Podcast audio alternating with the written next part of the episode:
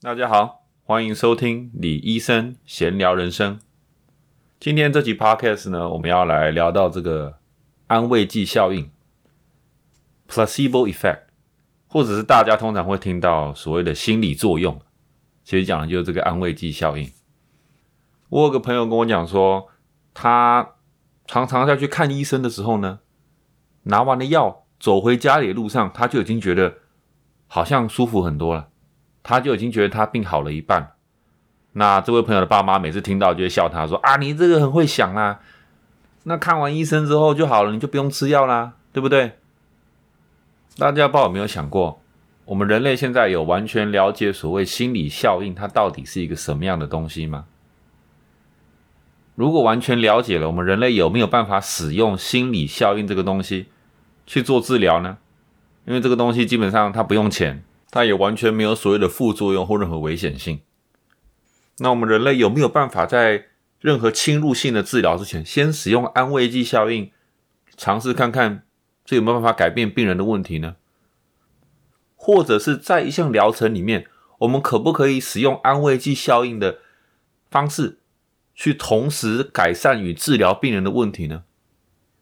在今天这集 podcast，我们就要好好来聊一下这个安慰剂效应 （placebo effect）。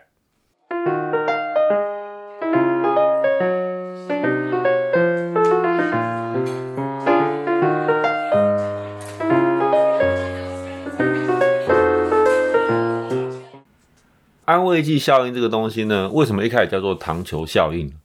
其实就是有个医生呢，他做了一个研究啦，就是讲说呢，他请了一些研究的对象进来，那这些对象就跟他们讲说呢，我现在有个仪器，它是一个超音波的仪器，那它慢慢的加热，那我们要测量你多久之后会感觉到这个热是你没办法接受的热。那第一轮的实验结束之后呢，大家的平均值是在三十秒，大家都说大概三十秒就是我没有办法接受的热度了。第一轮结束之后，这个医生又介绍给大家这些实验对象，说我现在有个新的测试的药物，但是他没有说这个药物是干嘛的。所以这些实验对象呢，吃了这颗药物之后，又做了第二轮的测试。但在第二轮里面呢，有超过五十 percent，也就是一半的实验对象会说：“哦，我能比较忍受热度了，现在我可以忍受到五十秒了。”但是这个药物只是一个糖球，它只是个 sugar pill。所以说，这个医生就提出了所谓一个安慰剂效应 （placebo effect） 这样的一个理论，说其实呢，心理效应也会影响到病人的身心理，甚至会影响到你所要做治疗的成功度。那大家很不能接受这个东西啊！大家觉得说，哦，那这样不就是骗钱吗？这医生不就是在骗人吗？对不对？所以说，心理效应往往会被盖上一个比较负面的一个标签。就是这个东西，如果是真的，它可能只是心理效应了。这个东西哈啊，做做看就好啦，可能心理效应也有帮助了。大家会抱着一种这样的心态。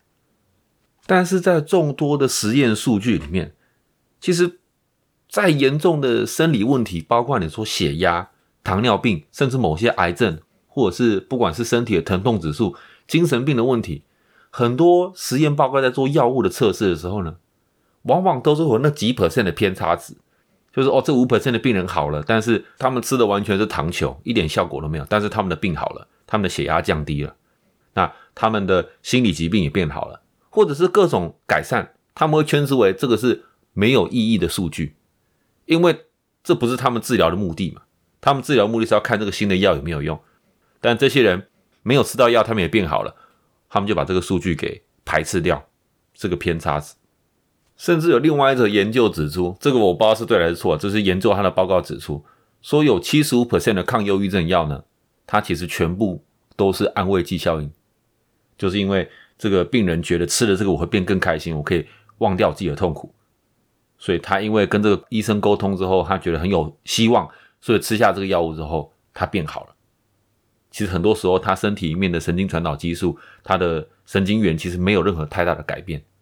但是因为这个安慰剂效应，让他们的病情变好了，七十五 percent。根据这个医生讲，那安慰剂效应的另外一个例子，当然就是癌症的病患了。许多癌症的病患呢，他们知道要做化疗的时候呢，他们的人生变得黑白了。哦，我这有什么意义？为什么这么年轻就得了癌症？我干嘛还活下去？我的人生有什么意义？通常抱着这样心态的人呢，这个化疗其实是不太有机会成功的。就算成功了，这个病人的身体状况也是非常的差。那相对的，有些人听到医生说啊，你的你得了癌症，你末期了，你只剩下三个月可以活。这些人说好吧，那我就好好过这三个月吧。他们就做他们人生想做的事情。结果非常多的 case，这些人活超过三个月，活了五年或者活了十年。这些例子永远都摆在我们日常生活中。我自己看诊的时候，我也看过癌症的病患是完全被治愈的。末期癌症，X 光上面照到肺癌，无法切除，已经西医已经叫他回家。但是他现在这个东西已经完全不见了，怎么治疗？现在这不是重点。但是逆癌症这些东西都是有可逆性的，只是它有没有一个直接的方法学，这就是全世界医生现在都在呃尝试去了解的。但是我们回到心理效应这个东西，我们很明显的知道病人的心理，他自己的心态会直接的影响到整个疗程的效果。那。病人可以是个非常固执的人，他觉得全世界人都治不好我。这样子的情况下，不管你做出了什么，就算有直接肢体上面的改变，这个病人他也感觉不到这个疗程是有用的。这个东西，我举个例子，就像是我以前看过的这样一个病人，他进来的时候，他跟我讲说：“啊，我没什么问题啊，我也不知道检查什么。”我说：“那你不知道检查什么，你怎么会进来呢？”他说：“啊，我老婆叫我进来的啊。”他叫我进来检查一下，我也不想干嘛。他说：“那你老婆叫你检查什么？”他说：“哦，我肩膀呃举不起来，有点痛。”我说：“那我们来检查一下吧。”说发现他左左边的肩膀呢，只能举起来大概三十度吧，但右边可以到九十度。我说：“哦，那这是个问题哦。”说做了一些肌力测试，我做了一些调整，我做了一些神经元上面的测试。结果呢，他左边的肩膀在我做完一些调整之后，哎，可以跟右边肩膀一样，都是九十度抬起来，没问题。我以为我很成功啦，我想看出这个病人应该要笑出来，觉得很有用。结果这个病人问我说：“我们结束了吗？结束的话，我可以走了吗？”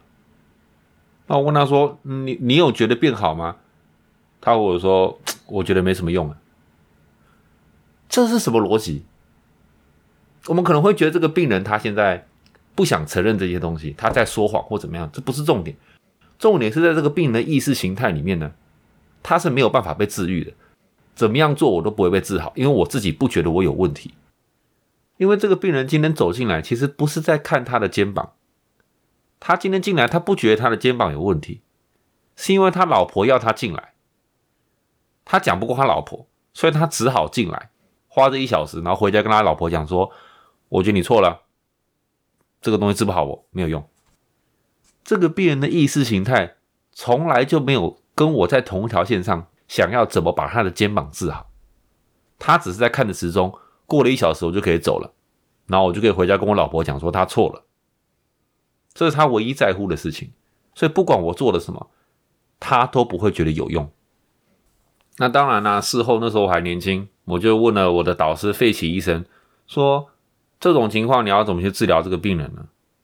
他根本就进来就不在乎，我跟他讲什么基本上没有用。那我要怎么治疗他？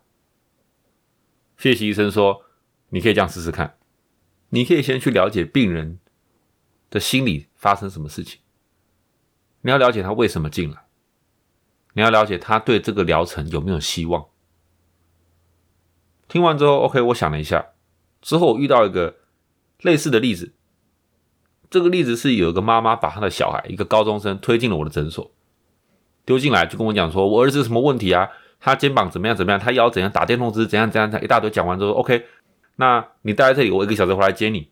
这个妈妈就走了。那这个青少年呢，低着头玩着手机，很明显他不 care，他是被他老妈拖进来的。我想要费奇医生讲的话，我必须尝试了解他的心理。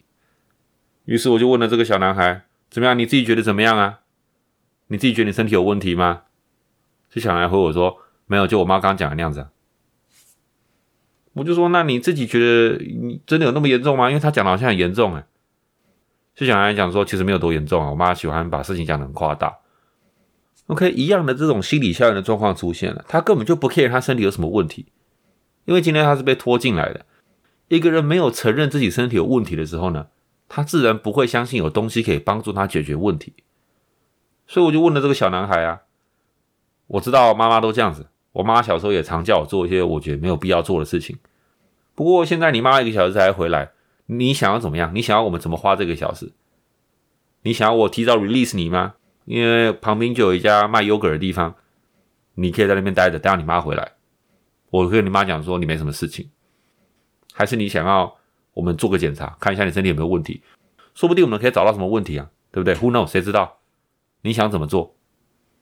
这小男孩听完就把他手机放下来，说：“啊，好吧，那没关系，我们就来看看吧，说不定真的有什么问题。”于是我开始这个小男孩。愿意让我去检查他的身体之后呢，我们做了一些记忆测试，做了一些触诊。哇，他发现说，哇，我真的身体好像哪边紧紧的。我说你玩电动的时候会不会哪边不舒服呢？他说会啊会啊，玩超过三小时的时候我哪边就不舒服。他开始认识自己的身体，了解自己身体有什么问题的时候呢，我做了一样的调整，我做了一些神经学上的调整，啊，一些肌肉的治疗。结果这小男孩觉得哇，我全身怎么差那么多？他妈妈回来接他的时候，他想得很开心，说。我还要继续再回来，我想要持续的被调整，感觉这样很好。我想要病更健康，这就是完全心理效应。它如何去影响到一个病人的心态啊？在这个病人完全不想被治疗的时候，他觉得自己完全不需要帮助的时候呢？你丢什么东西给他都没有用，不管是药物，不管是一个调整，不管是催眠治疗，不管是针灸，帮不到这个病人的。这个病人绝对不会觉得这个东西有用。所以这就完全是心理效应如何去影响到整个疗程。那为什么目前没有人尝试用心理效应这个东西去做治疗呢？所以其实呢，有一些科学家他尝试去了解说什么样的环境会让病人觉得有效，觉得这个诊所有希望。他马上就了解说，OK，如果这个诊所看起来比较工整，很多医生同时在这里工作，他们。言语中流露非常的呃专业，啊，尝试去找出一些规则，让病人可以觉得这个疗程有用。呃，他们找出来的结果时好时坏，也没有办法确定什么是安慰剂效应。这个段有没有什么直接的测量方式？没有，所以说他们就提出这个假说啦。这个假说就是说呢，如果病人不知情，如果病人不知情的情况下，他这个安慰剂效应就会有用。意思就是说，就算现在给你是一个糖球，如果病人是被骗的，骗的说这是一个全世界最先进的药物，那这个安慰剂效应就会在他身上起作用。哎，好像有道理嘛，对不对？所以这是大家普遍对安慰剂效应的认知。大家觉得人都没有那么笨，那一定要有非常有说服力的环境，非常有说服力的医生跟整个医疗体系说服我这个人。我这个人完全不知情的情况下，我才有可能因为心理效应变好。大家是这样认知。再来呢，另外一个催眠医师、催眠治疗师呢，他做出了另外一个实验。他把一群人邀请进来，说：“我们今天要做的是催眠治疗。”这些人都做过问卷调查，有第一部分的人他们是不相信催眠这个东西，那另外一部分人呢是相信催眠这个东西的。那回到我们之前讲的催眠治疗，相不相信这个疗程本身会影响到这个疗程嘛？对不对？但这不是我们今天要讨论。所以说这个医生很有趣，他就告诉这一些不相信催眠治疗的病人说：“我知道你们都不相信这个东西，但是今天呢，我让你们大家扮演一个演员，在这两小时的情况下，我希望你假装相信自己催眠，就假装就好了。我们都知道这是假的，你假装你觉得这个东西有用。那他跟另外一群相信催眠治疗这群人说。”我知道你们今天都很相信催眠治疗这东西，但是我们今天不是要做催眠治疗，我们今天要演一出戏，你们假装你们不相信催眠这个东西，然后我们来做个治疗。所以他在一开始呢就把这个序幕给掀开了。OK，今天我们要做的不是催眠治疗，相信的人我要请你不相信他，不相信的人我要请你假装相信他，我们就这样去尝试就好了。所以这个医生呢，就以疼痛为一个指标，不管是背痛、腰痛或者哪边疼痛，进行了这个模拟的催眠治疗。大家知道结果是什么吗？结果是假装相信的那一群人，有七十 percent 的人疼痛指数都大幅的降低，但是假装不相信的那一群人呢，大部分人是没有疗效的。所以这个完全打破了我们先前的想法。我们以为人只有在不知情的情况下才会被骗，才会有所谓的安慰剂效应跳出来，解决我们生理的疼痛、心理的疼痛。现在发现不是啊，这个东西你只要投入这个 treatment，投入这个疗程，假装去相信他，我暂时去当一个相信他、了解他的人，这个东西就会有用啊。完全跟我们想象的不一样吧？那再来更困难的就是什么？再更困难就是。到底我们要怎么去量化这个东西？我们要怎么去测量所谓的安慰剂效应这个东西？意念，意念我们要怎么去测量？能量我们要怎么去测量？因为这些东西很明显的影响到了病人的心态，所以这一切都要先从一个日本江本胜博士非常有名的一个水实验开始讲起。那这个水实验基本上呢，就是江本胜博士他发现水的分子结晶体。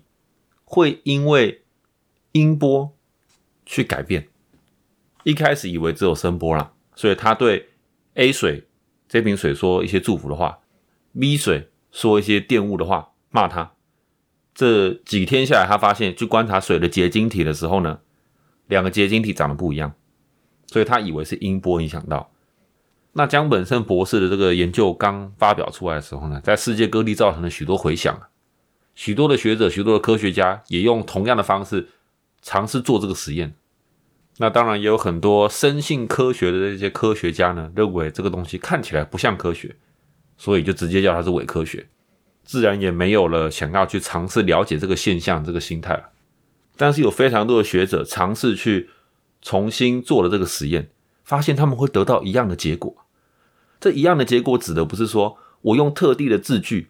或特地的音频可以导致水一定会变成什么样子，而是只要是跟善念有关的好的意念呢，水的结晶体就会比较白，就会比较对对齐，就会比较完整。而有恶意的或者是非祝福话语的水源呢，它们的结晶体是比较不完整的，比较黑，比较黄，完全不对称。这个只有两个不同的方向。大家没有办法去操控，说我要让结晶体变什么样子，这没有个规律在。但是大家知道这样的一个连接是货真价实的存在。你人的意念是可以影响到水晶结晶体的改变，大家不知道为什么？那也是因为到现在大家还不知道为什么，所以大家觉得这个东西太玄了，不可能了啊，没有道理。那当然，这些水的结晶体不是说这些人在家肉眼自己用看的，是有许多学者跟科学家使用核磁共振的方式去看。氧水中的那个氧，它水分子结构重组的数据去判断网络上大家都可以找到图片，大家可以自己找一下江本胜博士水实验，大家可以看一下。所以再来下一步是什么？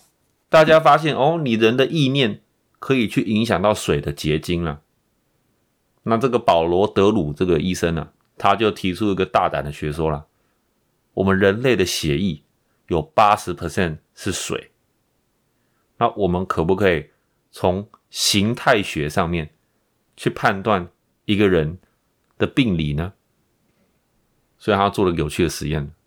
德鲁医生呢，他是一个西医，也是一个中医，他同时是一个自然疗法的博士，所以他有三个不同的博士。所以他就开始了一系列的实验了。他请他的病人进来之后，先抽血，抽一管血之后，用呃暗象镜去分析血液的形态学，看血液的血分子长什么样子。之后做了一些疗程，做完这个疗程之后，马上又把这个病人的血液又抽出来一管，重新再分析一次这个血液的形态学，去看一下前者与后者治疗前后血液的形态学上面有没有什么改变。他发现是有的，他发现治疗完后的血液形态学在暗象镜下面去分析之后，长相是跟治疗前完全不一样的。那在这一次的实验呢，他使用的是一个灵气的治疗，所以中间这个治疗的过程呢，是他请了一个日本的灵气治疗师，在没有接触病患的情况下，使用灵气治疗的方式去治疗这个病人。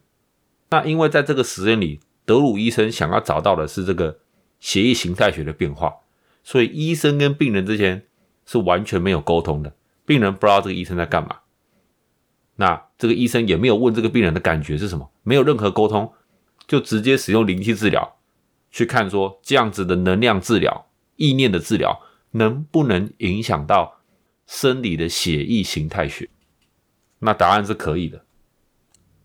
那自然这个变化是什么意思？他不了解，所以他开始的一系列的研究，它叫做 blood morphology，就是 quantum hematology，讲就是量子血液形态学。他从血液的结晶体去判断身体的病态状况是怎么样，所以他取了很多，比如说维他命 C 不足的病患，抽他们的血液样本，去采取这些暗象镜的图案，看一下什么样的形态学跟维他命 C 不够有关。什么样的血液形态跟病毒感染、跟细菌感染、跟关节炎有关、跟阿兹海默症有关？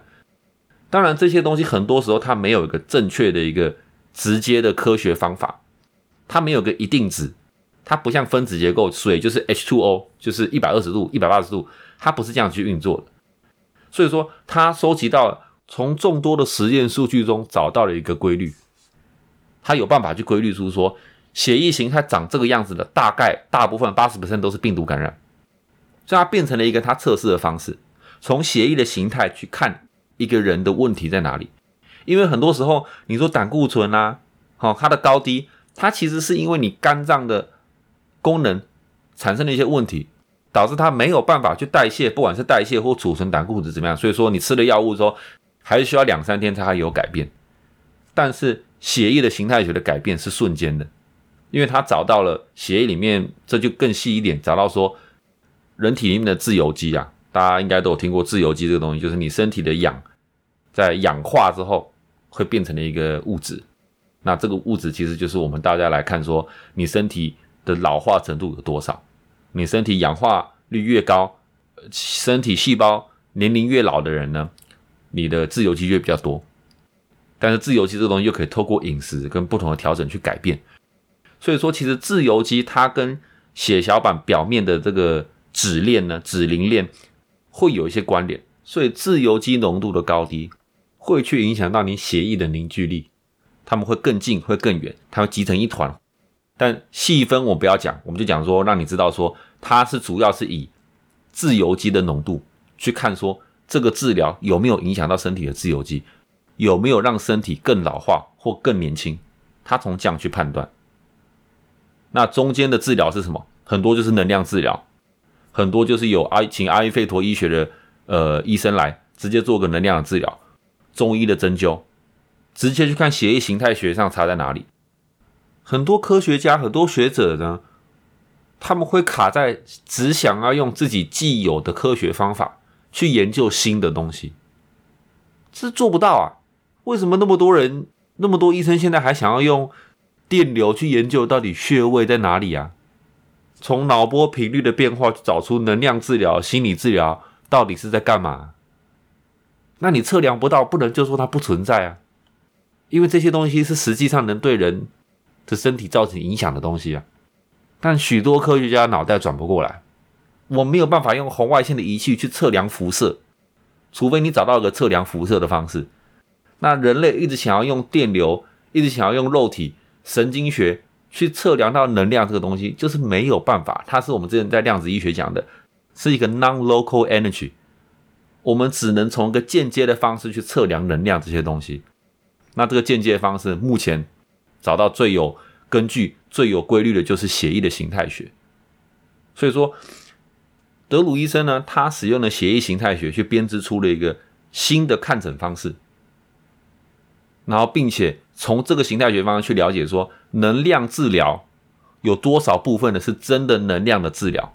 因为这个治疗完之后呢，病人与医生完全没有任何沟通，单纯的这个能量的治疗影响到血液形态学的变化，还是说这个能量治疗其实没有所谓的能量治疗，只是病人与医生沟通之后产生了所谓的心理效应？那当然，心理效应这个东西存不存在？货真价实的存在。人类可能还没有完全了解到这个东西。从德鲁医生做这样一个一系列的系统研究指出呢，很多的安慰剂效应背后是有所谓能量学的存在的。那能量学这些东西呢，就是很多医生或很多学者不想去面对的一样东西。啊，能量这个太抽象，什么能量？电能量吗？还是什么能量？光能吗？它就是一个能量，它就是一个人体现在你还没办法去测量的东西。你唯一只有跳脱直接关系，从间接关系去观察这些东西，你才有办法观察到这些东西有效或没有效。所以我最常听到很多我的导师跟我讲的一句话，因为我很常喜欢问这个东西是为什么，这东西最后有什么科学的解释？我们要怎么解释它？它是神经吗？它是肌肉吗？那我这些导师跟我讲说，你知道吗？如果你能用保特瓶敲你病人的头，大力敲一下，你就把他的病治好的话，这病人根本就不会管你这个东西是科学还是不会是科学，他根本就不 care，因为他已经尝试过好几百种科学的方式，他的问题没有被解决，所以现在科学对他来讲只是很抽象的东西，他在乎的是什么东西帮得到他的问题，而不是这个东西是不是科学啊？那这些东西，量子医学它背后这些能量东的东西。它是不是科学呢？它是货真价实的科学啊！它背后的科学基底是毋庸置疑的！那就看一个普通的医生，一个普通的科学家，他自己断定这是不是科学嘛？不是他就不听，是他就听嘛。那听了你就可以了解背后的原理嘛。那觉得太玄不听，那这个医生的科学就卡在只有他认知的东西上面。他也有非常多的科学报告指出，你如何去研究能量，如何测量能量。或者是不管中医的针灸有没有办法帮到病人的疼痛问题、心理问题，都是可以的。那如果可以的话，我们要讲说它不科学，还是我们要尝试找到如何去测量这些东西呢？我们要如何让我们的科学变得更完善、更有办法去测量这些不同的能量呢？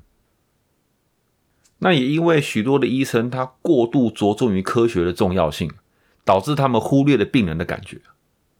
如果这个病人他有心灵上的问题，他问医生说：“医生，我最近没有在吃药，可是我觉得我自己有好一点的，这是不是所谓的心理效应？我是不是其实没有在变好？”如果医生说没有错哦，所以我们还是要做一些数据，我们还是要做一些测试，才知道你是不是心理效应。哇，这样子不是在帮助这个病人啊，这个只是在跟病人讲说你其实没有变好啊，你只是自己在多想啊。所以许多的医生在跟他们病人沟通的时候呢，他们陷入了这个。科学的框架里面，因为一切都是我们要知道发生什么事情，我们要知道我治好你不重要，我要知道我如何用治好你的方式治好其他一百个人。但是治疗没有那么简单，它不是一个线性的东西。一个东西对你来讲有用，不一定对你妈有用，不一定对你朋友有用。但是很多医生尝试要复制这种治疗的过程，他没有办法。现在的医疗。慢慢的走向一个所谓它叫 individualized care，就是把每个病人都当成是一个独立的个案来治疗。我相信许多的心理咨商师、心理治疗师会非常赞同我。为什么要叫做个案？因为每一个人都完全不一样。你用 A 这个方式治疗这个病人，治好了，你不能，你不会想说，我用 A 的方式，我也可以治疗 B、C、D、F 任何其他全部病人，不会 work。因为这是所谓 individualized care，这是所谓个人独自的一个身体，每一个人的身体都是个非常复杂的系统。你可以看到这个病人的一个面相，他跟你讲说他肩膀痛，如果你没有问的话，你不知道他平常生活习惯是什么，你不知道他睡眠品质是什么，你不知道他的饮食习惯是什么，你不知道他用电脑的姿势是什么，你不知道他的心理状态是什么，你什么都不知道。那我们人类想要找到一个简单的方式。哈，一个最简单的方式，一个神奇的药物，它只要所有人呢有肩膀痛，你全部都可以吃这个药物，你全部都会被治好。大家想要这样的一个奇迹发生呢？这不可能会发生的，这不可能会发生的。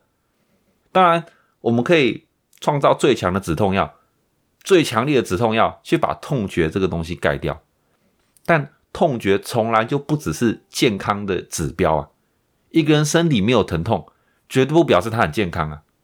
是不是？健康有非常多的元素啊，包括你的生活机能、你的呃生活品质，这都是健康综合下来的一个概念。所以我在这边想呼吁各位，也可以从自己的身体的感觉去认识这个世界，什么东西对你来讲有用？什么东西让你觉得舒服？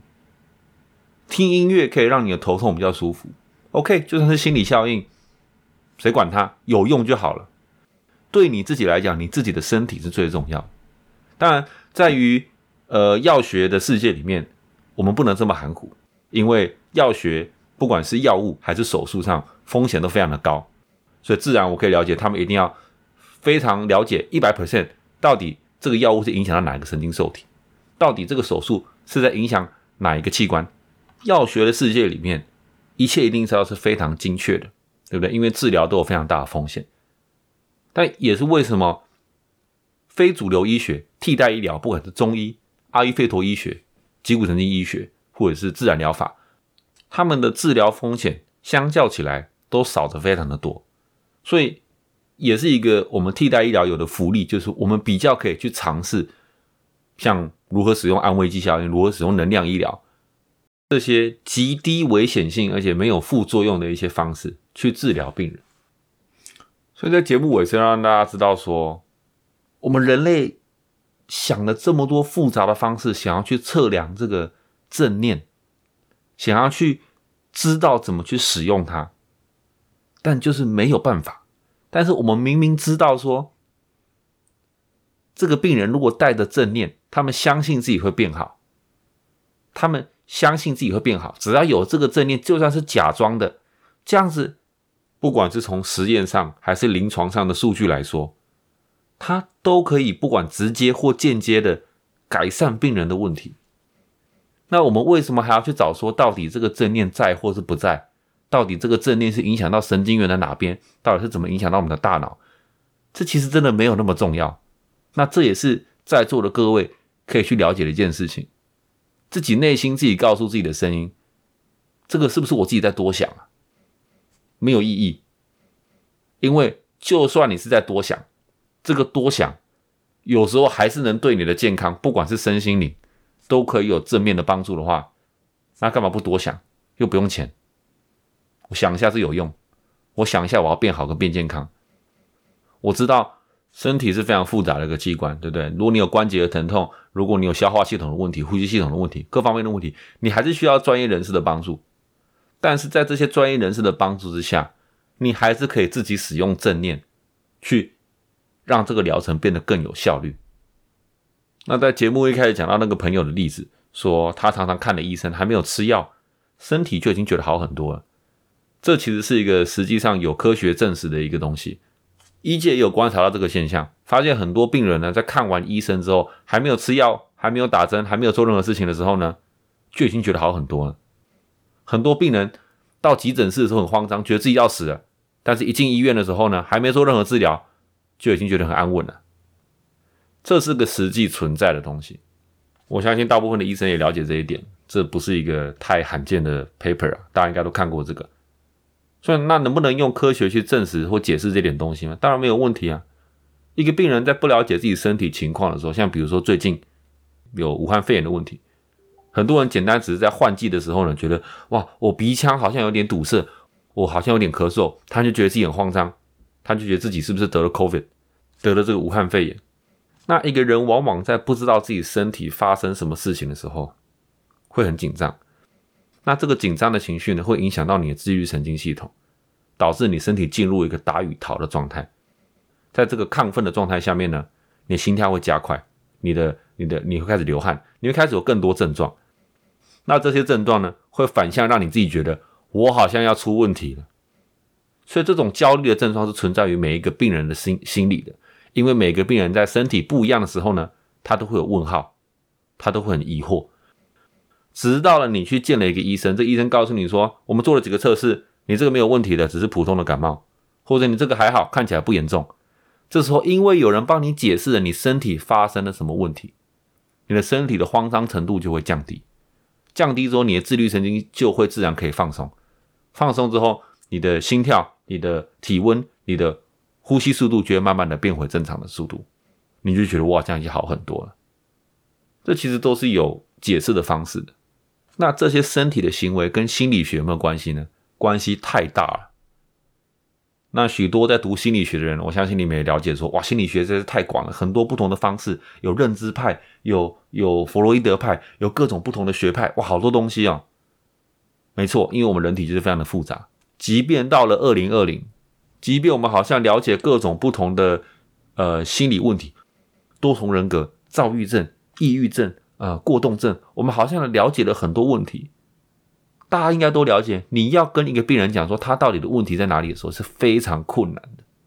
那诊断也绝对不是像这种课本式的诊断哦，填几个问卷，如果这个问卷超过十分，那你就是有躁郁症。那这个东西如果你超过三十秒才能完成，你就是有多动症。这没有那么简单呐。那为什么心理学最常有大家觉得有误诊的情况发生，或者是两个心理学家告诉你的问题都完全不一样？一个人说你是忧郁症，一个人说你是呃自闭症哦，到底是什么东西？因为我们尝试用文字去了解情绪这个东西，愤怒、啊恐惧、啊开心，但是情绪这个东西它不是单一的，甚至很多人知道你自己愤怒的时候有两三种不同的愤怒，有时候是挫折的愤怒，有时候是讨厌别人的愤怒，有时候是不甘心的愤怒。但我们以为它那么简单，是你只要用 anger 一个字、愤怒一个字，就盖刮这全部的情绪，完全不是这样子啊！连在最基本情绪上面的分析，人类现在都还没有办法精确的去表达这些东西。很多人甚至自己在生气的时候，他是不知道自己在生气的。所以说，医学要怎么去发展呢？发展空间太大了，太多东西我们人类是不了解的，现在才慢慢慢慢开始了解。几 percent 几 percent 这些冰山一角，人体的研究现在只待在说用一些药物控制疼痛、控制疼痛、控制症状，延续一下寿命，对不对？做一些化疗，做一些呃换换肝换肾这些一器官移植，但是真正治疗疾病呢，太多疾病是根本人类现在还不知道怎么去治疗的啦，关节炎、痛风、糖尿病，我现在还听到很多医生说这些东西是你没有办法去治疗的。或者是像高血压、高血脂这些东西，就算现在是有方法可以完全用自然的方式把它降回跟正常人一样，很多医生还是认为是不可能的，对不对？有可能的话，为什么还在吃降血压的药呢？为什么还在吃降胆固醇的药呢？是不是？所以说，医学正在进步啦，那进步的空间非常非常的广。那今天讲到简单这个意念的转移，人类慢慢找到如何用。某种特定的方法学去研究意识形态上面人与人之间能量上面的转移，慢慢的发现有些方法可以这样去测量。心理学上慢慢发现沟通上面或者是心态上面的转变可以对生理心理造成多大的影响，这些都只是刚刚开始。所以说今天这集 p o c a s t 其实主要讲的比较细，也是因为很多人问我很多问题啊，到底量子医学它在讲的是什么？到底他在测量能量是在测量什么东西啊？为什么他可以把肉体跟能量体、心理体这样分开去看看诊？为什么可以这样子？那这些东西呢？因为现在我们活在一个科学的时代下面，不是一两句就可以讲清楚了。如果我直接跟你讲说，就江本身的水实验啊，意念可以透过水晶体这样去转移啊，那人的血有八十 percent 是晶体是水啊，所以说你可以意念可以影响到血液的结晶形态。光这样讲，很多人会觉得这是什么东西？你到底在讲什么东西？但是这些东西是有非常多的实验数据、庞大的数据去支撑出来一个血液形态学这样一个新的学说。那这些都是冰山一角，这只是其中一堂课。量子医学非常的深远，非常的广大。那今天只是想要让对科学后面科普有兴趣的人，可以稍微了解一下哦，原来这些跟自由基跟什么东西是有关的，跟磷脂链是有关的。那这一次想说讲的比较细一点，是因为。我有个在读材料化学的 PhD 的朋友，之前复修是复修了许多量子力学的课程啊。他跟我讲说：“Ethan 啊，你每天那边讲意念啊、能量啊、意识形态这些东西啊，我是因为我有学量子力学，我才知道你讲的东西是什么。但没有学过的人可能会觉得你在 bullshit 啊。如果你不讲一些真正跟科学有相关的东西呢，很多人可能觉得你只是拿量子力学在鬼扯啊。”那刚好，这个研究安慰剂效应的这个想法呢，也是为什么造就了德鲁医生慢慢他们踏进了量子医学这块领域，也是因为去研究这样一样奇怪的现象了。这个每个人的 paper 上面都会有的这个安慰剂效应这个现象，他们做了研究，才会导入了现在那么多意念与能量的治疗，才发现了这么多不同种观察人体的方式。好啦，那今天我们这一集 p o c a s t 就到这边告一段落。希望听完这一集呢，大家可以对能量或者心理效应，或者是一些比较非主流、非传统的治疗方式呢，可以带有一些保留的态度去了解这些东西，甚至可以带着尝试的态度去试一下。很多人听到像催眠治疗或者音乐治疗这些东西，我不 make sense，他就不做了。但是或许做了，他会对你人生造成一些改变，不一定。别人说什么都不准，你自己去尝试最重要，对不对？精油疗法、花精，你知道吗？你试了之后，你才会知道这东西对你有没有用。我会鼓励大家使用自己的身体去体验一个疗程。当然了，我这边讲的是疗程，是一个专业有受过训练的疗程，不是一个路边路人甲随便跟你讲说他可以空手搓出药丸这种疗程啊。身体力行的去。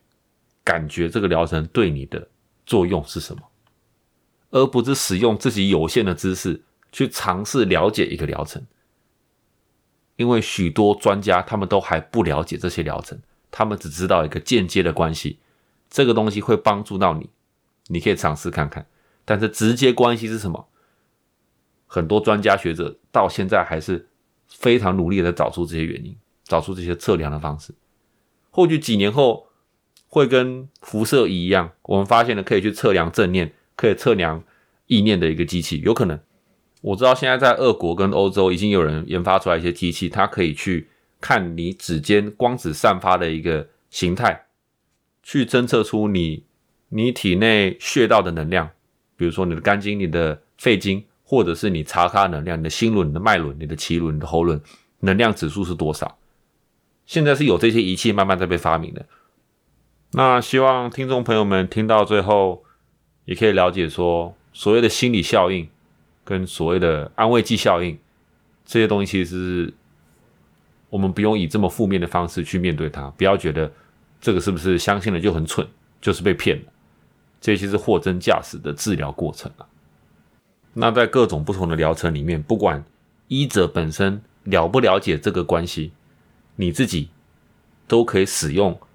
这样一个安慰剂的心态，去帮助你，让你自己在这个疗程里得到的东西更多、更正面、更有效果，好吗？好，那这一次真的是节目到这个尾声了。我发现已经讲了三次，因为太多东西想要分享了。那喜欢我 podcast 的朋友们呢，记得在 Spotify 或 Apple Podcast 上面可以订阅我的频道。那也希望各位可以帮我把我的 podcast 分享给。你身旁觉得会有兴趣的朋友，因为我做这个 podcast 最主要的目的就是想要分享这些东西，没有其他的用途。所以如果各位能帮我做一些分享呢，我会非常感谢各位。那对于有兴趣、有问题的朋友们呢，也随时可以到我的脸书专业李医生闲聊人生的专业直接与我联络，我会尽我所能的回复你们每一位的问题。好，那这边是李医生闲聊人生，我们下次见喽。